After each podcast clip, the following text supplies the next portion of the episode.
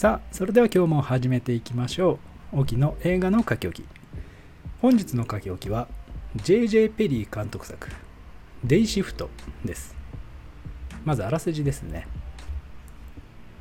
プール清掃員として働くバド・ヤブロンスキには裏の顔があった。シリコンバレーに救うヴァンパイアをハントし死骸から抜き取った牙を闇市場で売りさばいて生活のあてにしていた。ある日滞っていた養育費や家賃等の支払いを済まさないと別居を余儀なくされてきた妻と愛娘に家を売って遠くへ離れると宣告されてしまう。大金が必要になったバドは非正規でのハンター活動に限界を感じかつて除名を言い渡されたヴァンパイアハンター組合への復帰を願い出るのだがという物語。出演キャストにはジェイミー・フォックスデイブ・フランコナターシャ・リュー・ボルディッゾミーガン・グッドカーラ・ソーザそしてスヌープ・ドッグ他となっております。そしてこちらはネットフリックスオリジナル作品となっております。率直にですねあのアクションの迫力やかっこよさもあって素直に楽しい映画ではあったんですがちょっと惜しい部分もったいなかったなっていう部分も結構多かったので今日はその辺をお話ししていこうかと思います。まずストーリーについてなんですけども、ダークなね、雰囲気になりがちなヴァンパイアハントものなんですが、デイシフト、まあ、訳すと日勤という意味で、非常にポップで明るくてですね、ノリ感のいい話で、ジェイミー・フォックスとね、あのデイブ・フランコの掛け合いとかも非常にコミカルで、あの薬と笑えるような内容でしたね。そんな感じで最後まで明るい空気感で話が進むんですけども、まあ、全体的なあらというか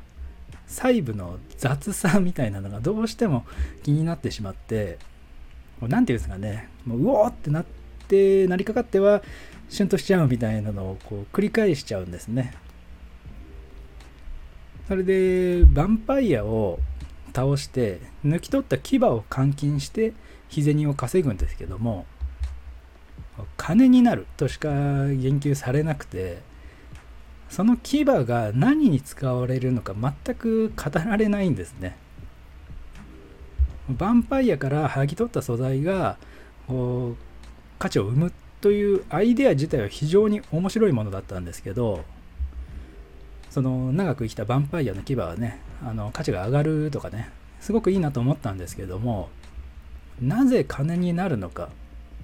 需要があるから価値が生まれると思うんですがなんかアクセサリーぐらいにしか使われてないっぽくてですね、まあ、もしかしたらあの倒した証明こう駆除した証明として抜き取ってその報酬を受け取ってるのかもしれないですけどまあ、いずれにせよね、あの、ちょっと分かりづらいですよね。もっと明確に、なんなら素材を集めて、それを使って装備をグレードアップさせるとかね。そういうワクワクするような目的があったりしたらよかったかもしれないですね。それで装備の話なんですけど、対ヴァンパイア用の武器ですね。木の銃弾や銀のブレードで戦うんですが、これ銀メッキじゃねえかとかのね、あの、ツッコミは面白かったですけど、それで、あの、劇中で、あの、ニンニクのグレネードの話になるんですね。試作品というか、理論上は爆発するはずだみたいなやり取りがあるんですが、これ、あの、最後まで使われないんですね。なんでっていうね。あの僕、見逃してたかなってちょっと心配になったんですが、終盤で、ヴァンパイアの集団と戦うことになるんですが、明らかにこう敵が一箇所に集まってこうグレネードを投げる最高のシチュエーションになるわけですよ。まあ、これはあのね、秘密兵器がついに出るぞと思ったんですが、まあ、使われないんですよ。もう、えってなっちゃって、この流れはね、ちょっと非常に憤りを感じましたね。まあ、その代わりのね、シーンはちょっと一応用意はされてるんですけども、まあ、そういう細かい部分での突っ込みどころこう期待を裏切る面白さというか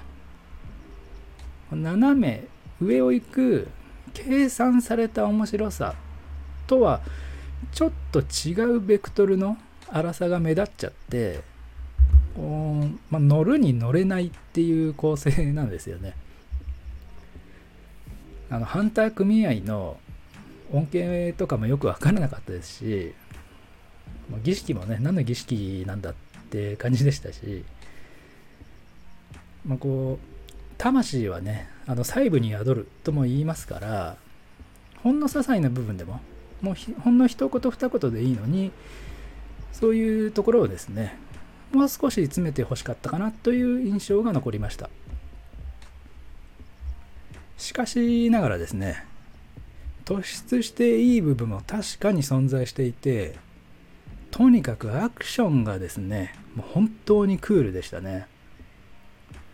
監督を務めた J.J. ペリー監督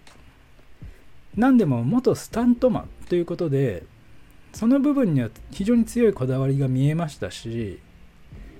制作陣もジョン・ウィックのチームが脇を固めていたみたいなんですね。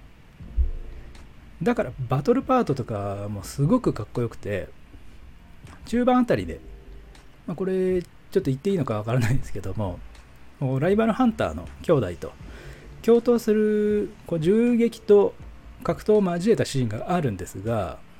まあ、あの辺とかねもう麻薬的にかっこよかったですよね。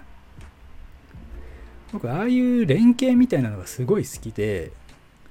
そういう人向けに熱を注いでくれたような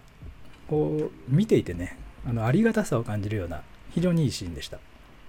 その際のねあのカメラワークとかも非常に良かったですね。まあそれぐらいアクション部分が非常に楽しかったのは間違いないんですが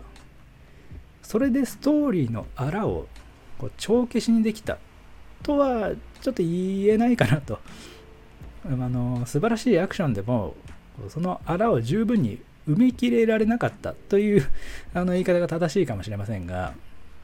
まあ下手にねいろいろ目配せしない場合はもう存分に楽しめる。そういう一作でしたので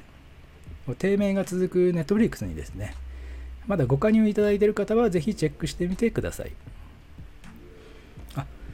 最後にですねちょっと忘れてましたがキャストについて少しだけ触れたいんですが、みんな大好き、スヌープドッグですね。常に画面に映ってるわけじゃないんですが、結構美味しい役どころをもらってまして、あのー、まあ、ちょっとね、あの、お世辞にも演技が良かったとはちょっと言えないんですが、まあ、ファンの多い、特にね、あの、クリエイター関連からなんかは、非常に支持がある。こう神格化してるような人も結構多いんじゃないかと思うんですが当然あのスヌープドッグが出てるなら見てみようかなっていうのでもいいですし結構画面に色気が出るんですよね。身長がね193センチであの長身で迫力もありますし演技はあれなんですけど いやね何回言うんだって話なんですけどもあの最近もねあの料理本が話題になりましたし今後は映画界へのね、さらなる活躍を期待しましょう。ということで、最後に、ここでお便りを一通読ませていただきましょう。えーと、沖さん、ズバリ、このデイシフト、見るべきでしょうか？というご質問。いつもありがとうございます。では、お答えさせていただきます。デイシフト。細かいところに目をつぶれるなら見るべき。以上、オキでした。ここまでお聴きいただいた方、ありがとうございました。また次回お会いしましょう。